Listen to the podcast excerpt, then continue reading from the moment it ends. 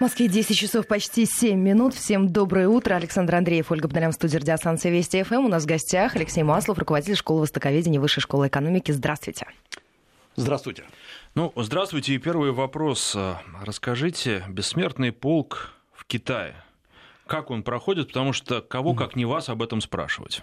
А, а, самое главное, что так уж получилось, что вот на эти праздники я был в Китае, э, правда, я был в древнем прекрасном городе Сиане, это старая древняя столица Китая, но есть э, три момента, которые меня, честно говоря, поразили, поскольку из Китая, как всегда, видится все по-другому. Э, во-первых, китайцы мне все расспрашивали, что это вообще за День Победы. Нет, они понимают, что такое победа, и как он празднуется, зачем он празднуется.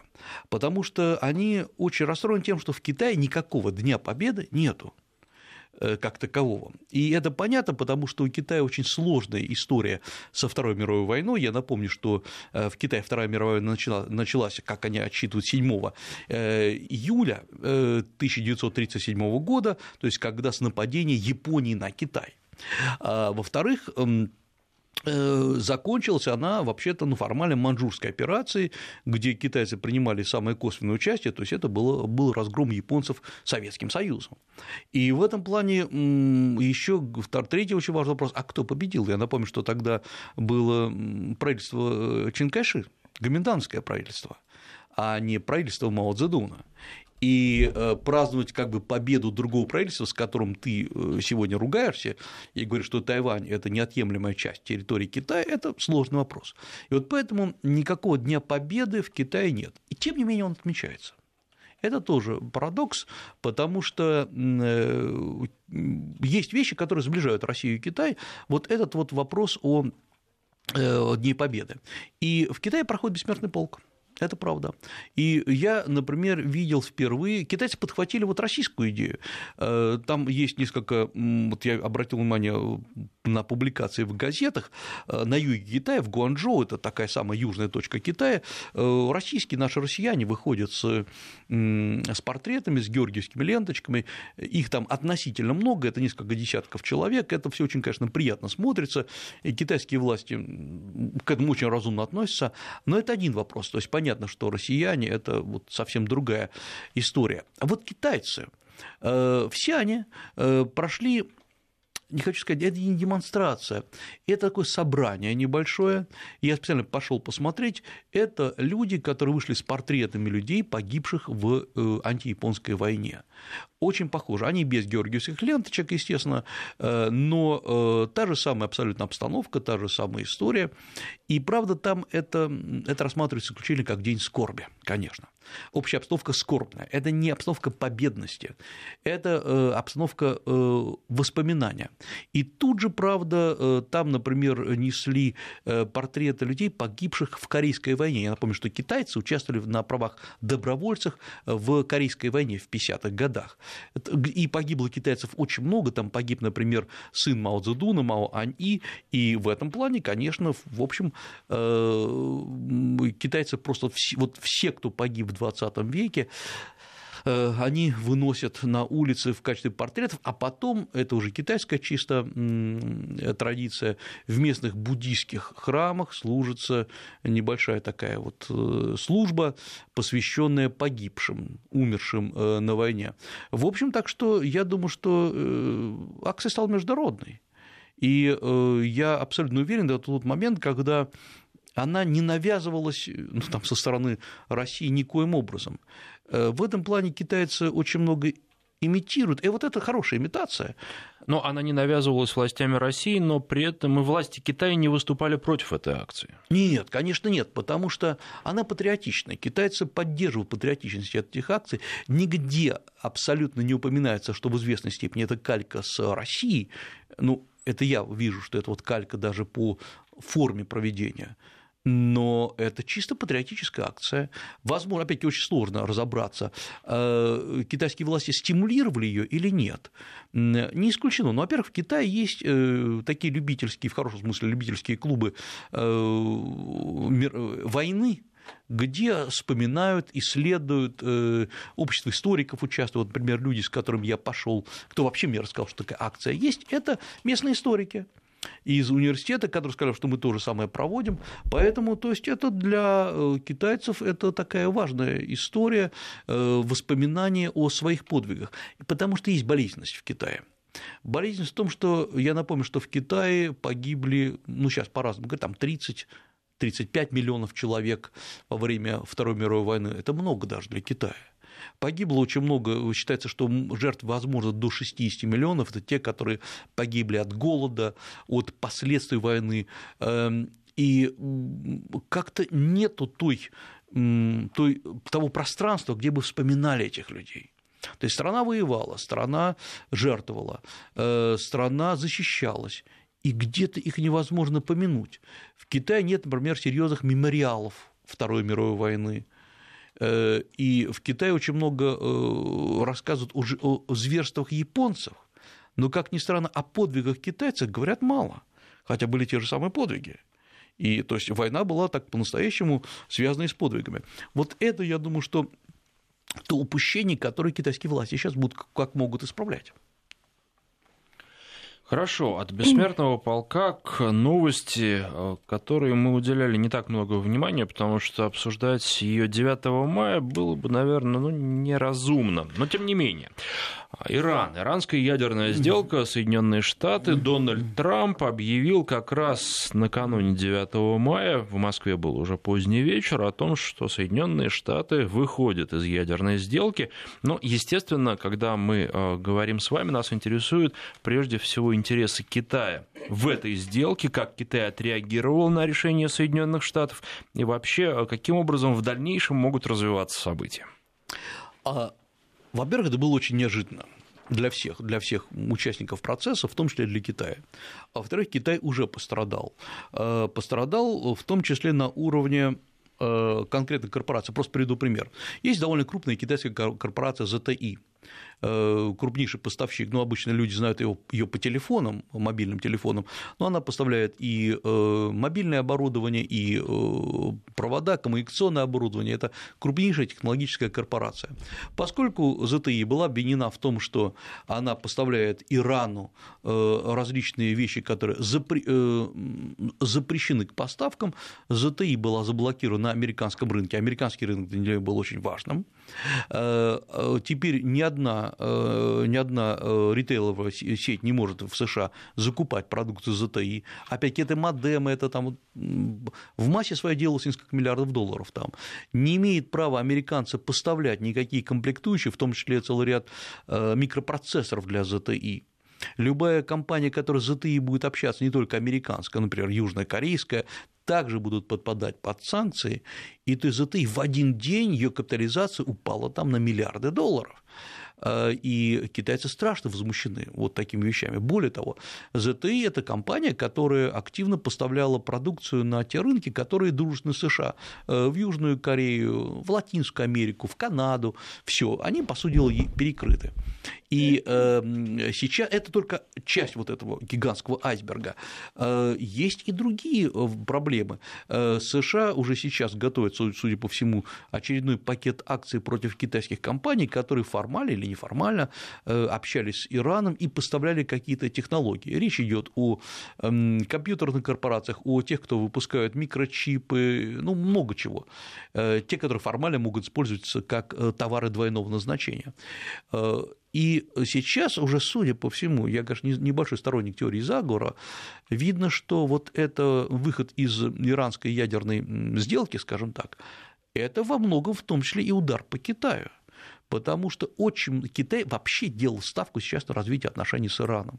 И я помню все мои встречи с иранскими представителями, которые к нам приезжали, переговаривали, рассказывали о том, что хотели бы очень развивать связи с Россией, всегда присутствовал где-то незримо Китай, и все говорили, вы знаете, мы с Китаем очень активно общаемся, у нас есть э, специальные программы подготовки специалистов на территории Китая, э, Китай готов инвестировать в наши программы, то есть э, где-то подспудно пытались столкнуть лбами Россию и Китай для того, чтобы соревноваться за иранский рынок.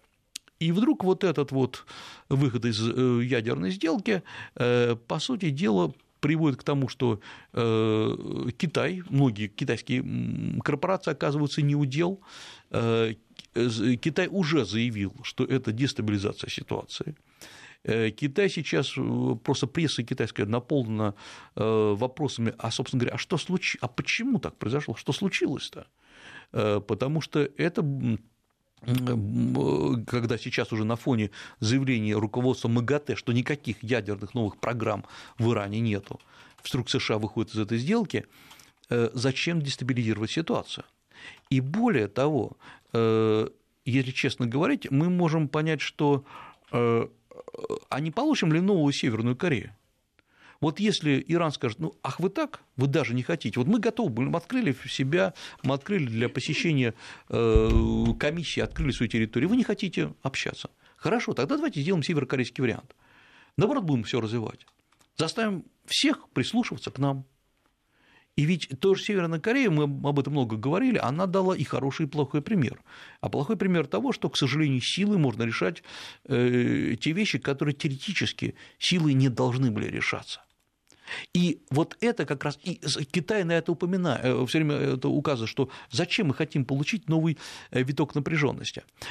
Я думаю, что в целом это крайне негативное, будет негативное влияние, потому что э, политика Трампа сегодня заключается в том, чтобы создавать вот новые конфликты, а потом, ну это стандартная американская история, а потом пытаться их решить. Но вот как мы видим, что Северной Корее не так, чтобы США это все решало в том плане, что США, конечно, важно, это э, встреча между, будущая встреча между Трампом и Ким Чен Ыном, но все таки Ким Чен Ын э, владел ситуацией, он ее управлял, он блестяще все рассчитал, он оказался отличным менеджером, вот этим критическим менеджером.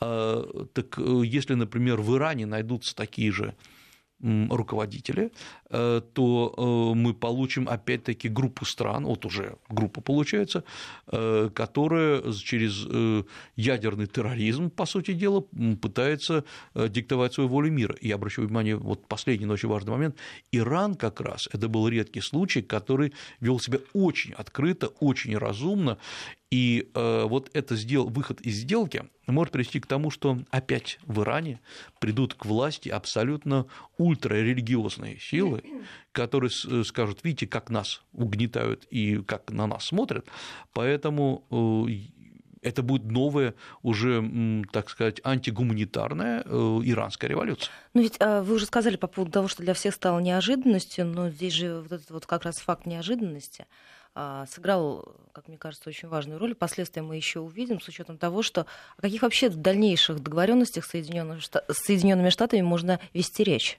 если они, по сути, в дальнейшем ничего не стоят. Вот, вот это, это второй вопрос, потому что есть такое понятие в, э, в политике, как вы знаете, договороспособности. Договор, да. Вот, э, да, просто еще я хотел бы к вопросу Оли добавить, э, с точки зрения китайского менталитета, насколько такое поведение приемлемо, потому что мы знаем, что китайцы очень сложные переговорщики, очень долго и трудно идут переговоры, но если они согласились на что-то, если они подписали договор, они его выполняют или не выполняют? Вот как, как действия американцев с этой точки зрения, вот с точки зрения простого китайца? Ну, мы должны понять, что э, китайцы тоже не большие мастера выполнять договоры, но есть Два, два типа договоров, что ли. А, э, э, есть договоры, которые китайцы подписывают там, о закупках, о поставках газа, нефти, потом начинают их пересматривать 10-10 раз подряд. Это один вопрос. Но есть, как ни странно, джентльменские соглашения, которые с Китаем действуют. Вот э, это очень важный момент, с Китаем наладить личную связь, это может быть и на верх, высшем уровне, это может быть на уровне руководителей корпораций или даже на уровне какого-то среднего частного бизнеса. Вот если вы наладили личные связи, и э, начали действовать как джентльмены, китайцы не будут нарушать, потому что в Китае есть такое понятие, у нас называется джентльменское соглашение, по-китайски называется э, слово благородного мужа, дюньзихуа. Э, это значит, что если ты сказал, ты будешь выполнять. И договор письменный – это бумажка, а вот э, слово благородного мужа очень важно. И э, то, что говорил Трамп по отношению, ну, точнее, не Трамп, а Америка по отношению к Ирану, ну, воспринималось как некая благонадежность. Вот нарушение договоренности, честно говоря, давайте просто честно говорить, на пустом месте. Оно говорит о том, что США перестают быть надежным партнером.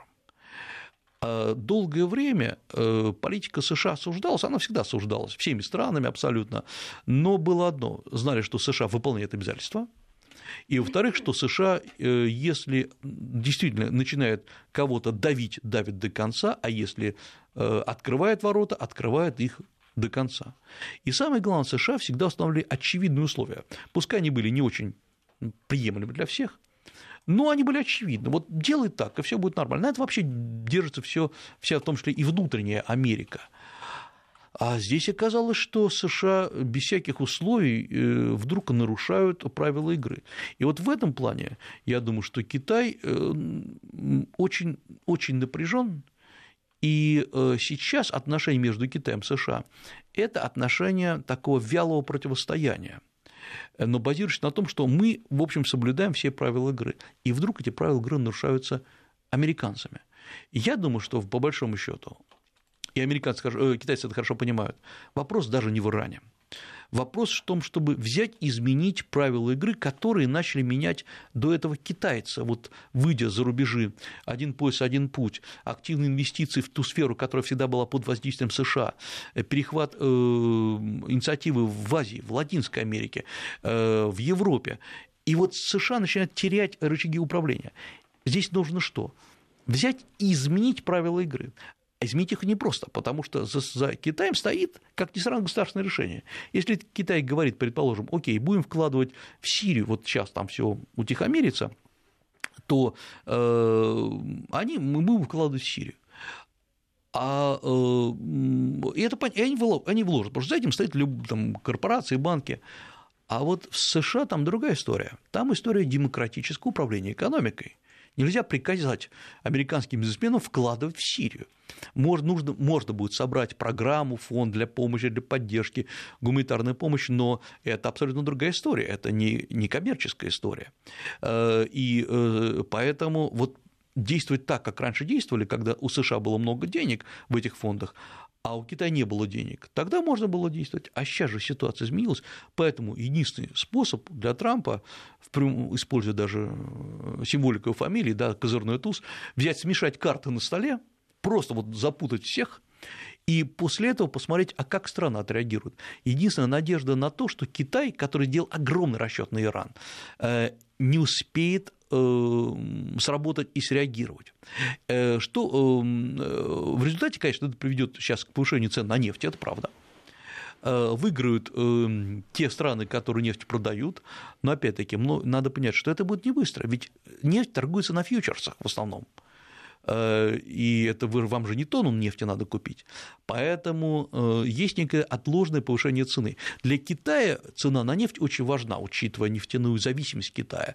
Но, с другой стороны, надо понять, что и сегодня Китай настолько много скупил нефтяных ресурсов по всех странах мира, от Казахстана до Канады и Австралии, Индонезии, что э, удар будет сдемпфирован, смягчен. И в этом плане у США не так уж много рычагов влияния на Китай. Хорошо, тогда Вопрос, если позволите, про наших хрюшек, да. о которых говорил Владимир Путин, выступая в Государственной Думе. И есть предположение, что говорил-то он о хрюшках, а имел в виду не только их, а и что-то еще. Напомню, для тех, кто не слышал, Владимир Путин предложил с помощью наших хрюшек как раз Соединенных Штат... Соединенные Штаты в Китае потеснить. Получится это сделать, особенно учитывая, что, похоже, война экономическая между Соединенными Штатами и Китаем будет разрастаться. И что для этого нужно делать? А, история с кружками хорошая история, в смысле с российским а, рынком а, продовольствия, но есть несколько моментов, вот с, которыми, с которым я лично постоянно сталкиваюсь, когда у нас, там, у меня или у моих коллег спрашивают консультации по поводу того, что не идет с Китаем у России. Потому что на верхнем уровне у нас действительно все нормально, все хорошо, хорошо развивается политика, но есть другой момент. Э, как только мы спускаемся на уровень малого и среднего бизнеса, оказывается, что э, с, обо... с обеих сторон э, что россияне, что китайцы не очень понимают, как устроены рынки, как инвестировать, как работать. Во-вторых, очень большой э, вопрос э, то, что российское сельское хозяйство формально готово к поставкам. Это готовы и Алтайский край, и готовы эм, э, район вот Бурятия, Лан-Удэ, Дальний Восток может кое-что поставлять. Но в целом, да, есть вот целые крупные животноводческие фирмы, фермы, Главный вопрос в том, что э, до сих пор мы не можем с Китаем договориться о снятии цел, от цел, целого ряда э, эмбарго, на, не эмбарго, но запретов э, санитарных на поставки целого ряда видов мяса. Это было сделано давным-давно, когда действительно были эпидемии, но Китай очень активно охраняет свой рынок. А, во-вторых, конечно же, надо понимать, что Э, я не очень понимаю, почему российское государство не может воспользоваться одним очень важным рычагом, но о нем надо открыто говорить. Чтобы прорваться на восточные рынки, не только китайские, рынки, рынки и Южной Кореи, и Японии, усилий просто э, отдельных предпринимателей недостаточно, и они, они не смогут продавить эти рынки. Потому что когда выходят на рынки, скажем, американские компании, выходит не просто какой-то отдельный производитель, выходит группа компаний с гигантскими кредитами от американского правительства. И когда, например, закупается какое-то продовольствие для Китая, вы не думайте, что э, там китайцы бегают по миру, шарят по сусекам, где бы что закупить. У них есть гигантская закупочная компания, называется Ковка, которую китайцы, собственно, создали для э, закупок. Вот когда Китаю нужно что-то закупить, эта компания Ковка закупает, э, интегрирует разные продукты и поставляет на китайский рынок. То есть что получается? Э, ведь у нас практически государство очень мало вкладывает денег, не просто стимулирует, а вкладывает деньги в организацию поставок. Чтобы продавить рынок, китайский, предположим, нужно, чтобы э, государство в течение двух-трех лет постоянно датировало, датировало поставки. Тогда его можно будет продавить. Почему китайцы так активно вышли на внешние рынки? Откуда появилась вот эта дешевая китайская техника, причем качественная, дешевые китайские товары? Дотации. Почему Трамп так возмущается э, по поводу китайских товаров э, на рынках? Что, мол, за дотации? Да так устроена экономика. Да, у Китая самый большой сейчас в мире, один из самых больших в мире, на втором месте эм, в мире – это внутренний долг кажется, ой, как это плохо. Ну хорошо, у России очень маленький внутренний долг, в, 10, э, в 100 раз меньше, чем в Китае. Э, но ведь внутренний долг, по сути дела, это и есть стимулирование поставок э, и производства. И вот как раз важный вопрос сейчас. Это, учитывая напряженное отношение Китая и США, выходить на китайский рынок. Потому что Китаю сейчас понадобится целый ряд товаров, это прежде всего э, сельскохозяйственного назначения, это товары, это и соя, это и мясо, свинина, говядина, это э, в том числе, например, оболочка для колбас, собственно говоря, это свиное производство. Вот в принципе надо стимулировать, финансировать и прорываться. Вот китайские бизнесмены готовы. Теперь дело за российским стимулированием. Мы сейчас должны будем прерваться буквально на несколько минут. Впереди новости середины часа. Сразу после короткого перерыва вернемся и продолжим разговор с Алексеем Масловым. 5533 Вести и плюс 7900 370 63 63. Наши эфирные координаты. Присоединяйтесь и задавайте ваши вопросы.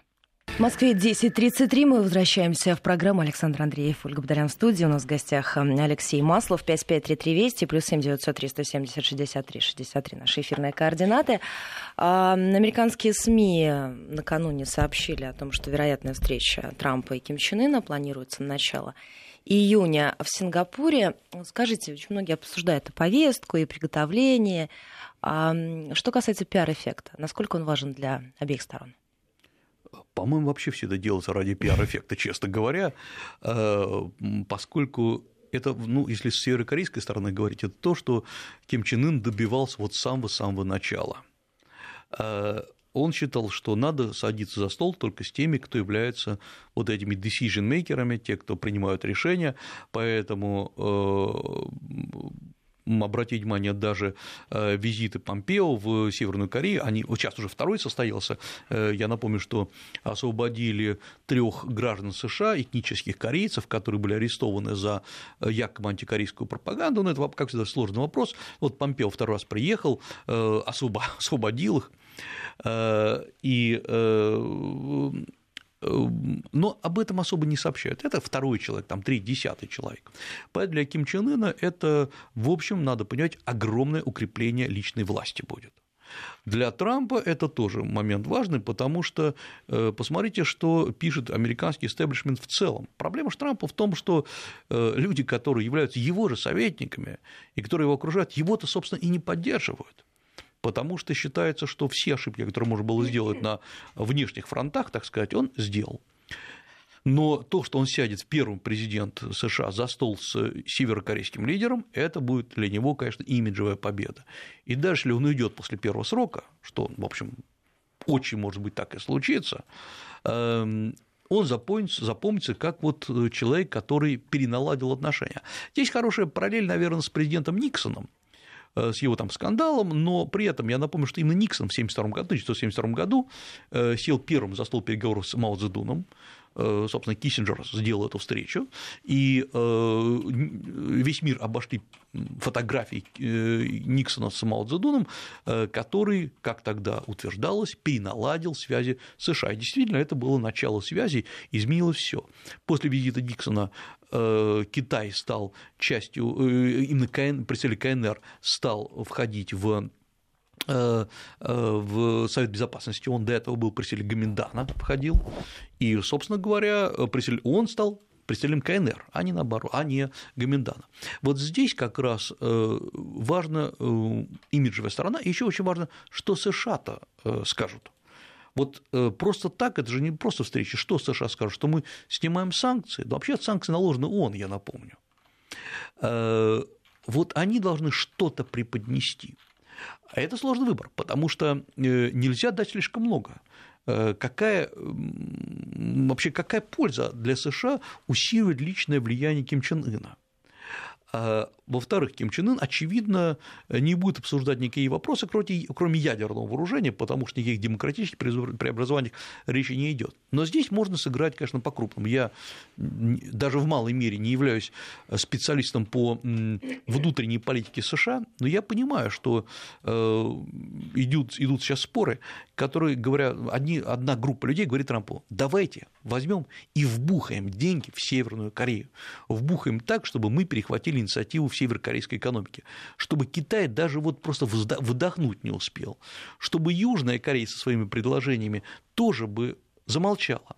И тогда мы, по крайней мере, будем контролировать этот процесс, который мы не можем его возглавить, э, мы не можем его противиться, давайте будем контролировать экономику. Другие напоминают, стоп, ведь не та, не та же ли самая история была с Китаем, когда говорили, мы будем контролировать Китай, пройдет вестернизация, все будет, в Китае называлось это хорошо кока-колизация, да, вот когда все пьют Кока-Колу, ну, в общем, Китай явно не является ближайшим другом США сейчас. Не получим ли мы такую же ситуацию? Э, вот главный вопрос, США должно что-то большое сказать. И если Трамп просто познакомится, пожмет руки и уйдет с переговоров, ну, закончится вот как э, две Кореи э, встретились, то э, и будет получаться, что особого-то эффекта не будет для Трампа. У, Север... у Северной и Южной Кореи повестка дня понятна. Это объединение семей, это постепенное движение к общему объединению, совместная железная дорога. А вот Трамп-то что? Он же не может там совместную железную дорогу делать. Трамп, конечно, может повести себя очень жестко и сказать, вы знаете, вот прекрасно что мы встретились, но все остальные шаги только после того, как, ну, предположим, пойдут демократические преобразования. То есть никогда. То есть никогда, да. Но это последнее, что, в общем, хотелось бы, потому что тогда э, и встречи не должна быть.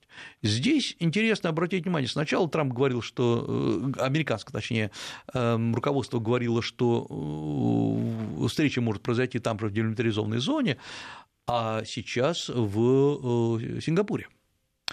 Это новая повестка дня, потому что это значит, что не на южной и на северной стороне играют США.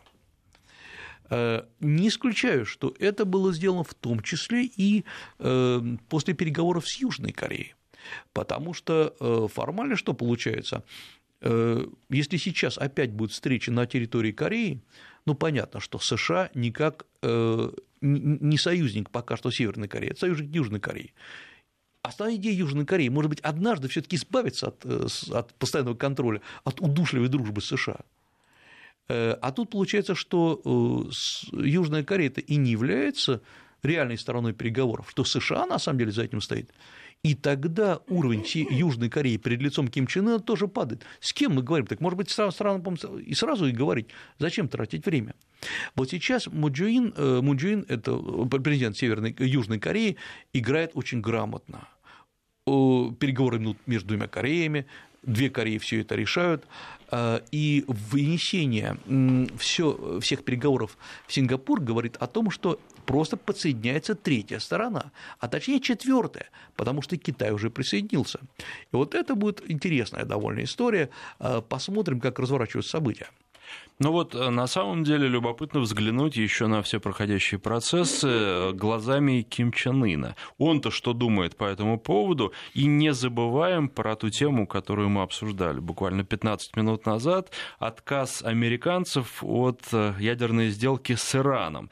Понятно, что с одной стороны вроде бы договариваются с американцами, да, а с другой стороны это совершенно ненадежный партнер. И не получится ли так, что в итоге две Кореи договорятся договорятся, а Америку, а может быть и Китай, отодвинут в сторону?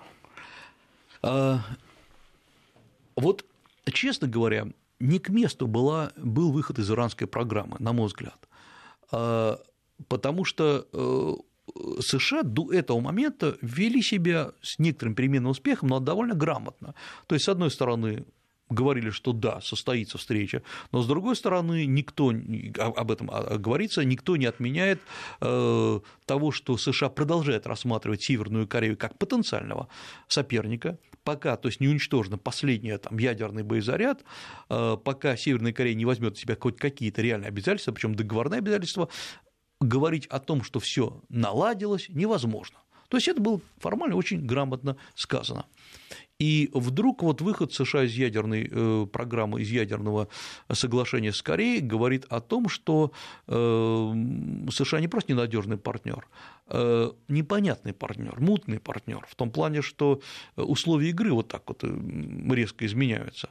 Ну и э, у Ким Чен Ына, ведь Ким Чен Ын, как ни странно, последние два месяца, полтора, играет очень открыто ну, ровно настолько, насколько вообще может Северная Корея играть открыто. Он говорит, да, мы готовы отказаться, у нас есть ядерное оружие, мы показали, что он существует, ядерные технологии у нас в любом случае остаются, но оружие, пожалуйста, мы готовы э, снять его с, э, с боевого дежурства, уничтожить, в конце концов, допустить комиссии, поэтому мы готовы. И вот интересно, что Ким Чен Ын сейчас себя ведет значительно более миролюбиво, чем США. Э, по крайней мере, за последнее время никаких серьезных антиамериканских заявлений, ну, кроме их стандартной такой э, антиамериканской риторики, э, Ким Чен Ын не позволял себе.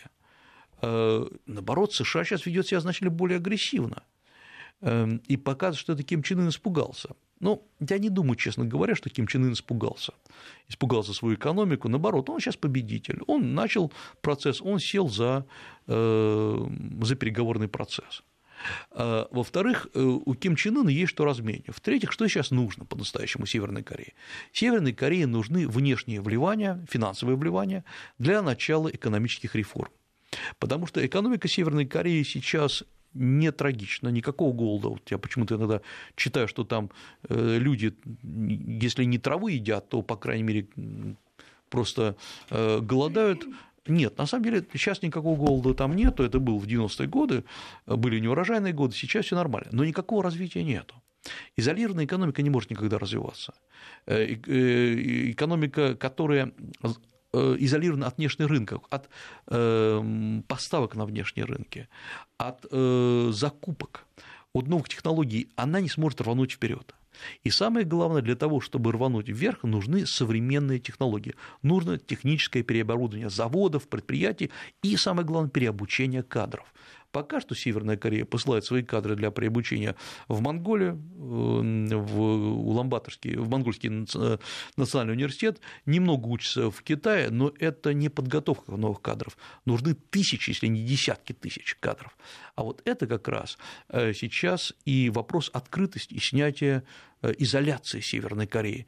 И вопрос двояким, двоякий, потому что э, опасно сейчас снять Северная Корея рванет вперед, Япония будет снята просто с шахматной доски как крупный игрок, это, собственно говоря, важнейший союзник США, и окажется, что две Кореи действительно решают свою судьбу, и США никому не нужны. Вот в чем проблема Трампа.